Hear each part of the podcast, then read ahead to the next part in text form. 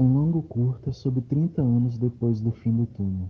Goethe, no fim da vida, disse: Luz, luz, mais luz.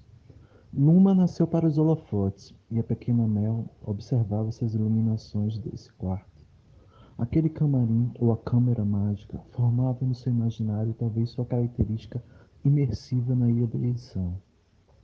Mel é uma pessoa envolvente e apaixonante. Assistindo o filme, Percebi de onde vinha sua influência que se destacava de todas as pessoas que conheci naquele ano de 2011. Fabrício é um cara muito inteligente e potente, mas nesse filme que Mel sai das sombras e vai para a frente da câmera, os papéis são colocados.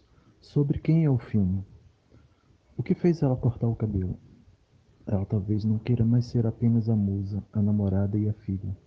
Me lembrei do filme Monsieur e Madame Adelme, com diálogos engraçados, fala sobre amor intelectual e papel feminino em parceria com o masculino.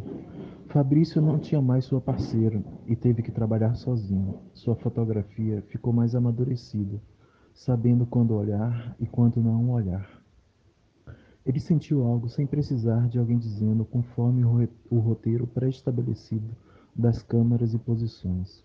O cinema independente coletivo teve sua estreia assistiu seu primeiro filme pela primeira vez projetado na sua parede. Mel saltava pela calçada como uma bola de festa ao lado da sua tia. Em Proust, memórias são revividas ao sentir o cheiro do café e voltando à infância, experimentando memórias como o bolo da avó. Tenho pensado muito nesse tema de recuperar memórias da minha avó com Alzheimer, com poesia e música. A mãe de Luma ouviu sua música e também tinha Alzheimer. Imagina a alegria dessa troca entre ambas.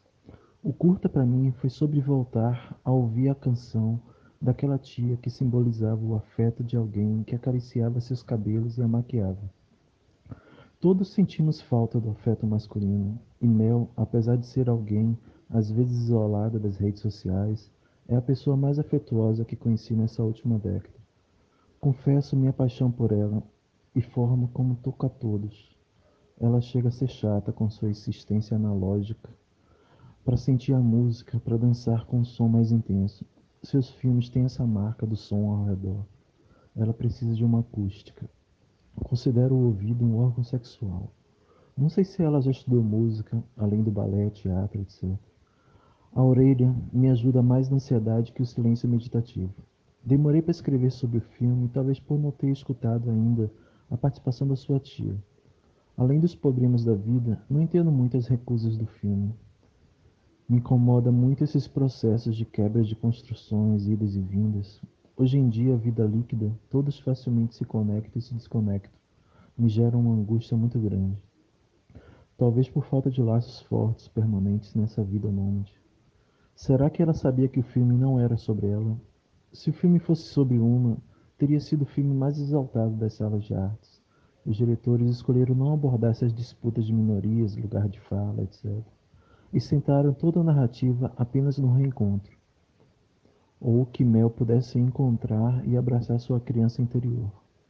Luma a ensinou que família não é apenas sangue e busca contradizer seu pai, que rejeitava os vínculos. O, o curta é o um enterro desses desencontros todos, colocando uma pedra nessas lágrimas da janela da alma. Ontem fizeram um debate no dia da matriarca da família.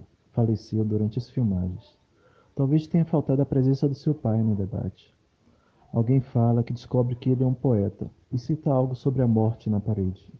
No documentário dele sobre a revista Era, com Antônio Brasileiro, pode conhecer mais sobre esse movimento poético de Feira de Santana.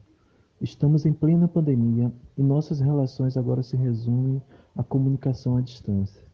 A arte tem sido enaltecida como útil à humanidade para um conforto nesse momento. A vida é híbrida e regular como uma travesti.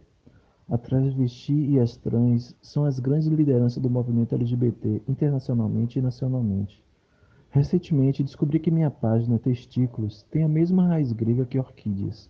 Achei interessante uma palavra que tem o masculino e feminino. Ânima e ânimos, segundo Jung.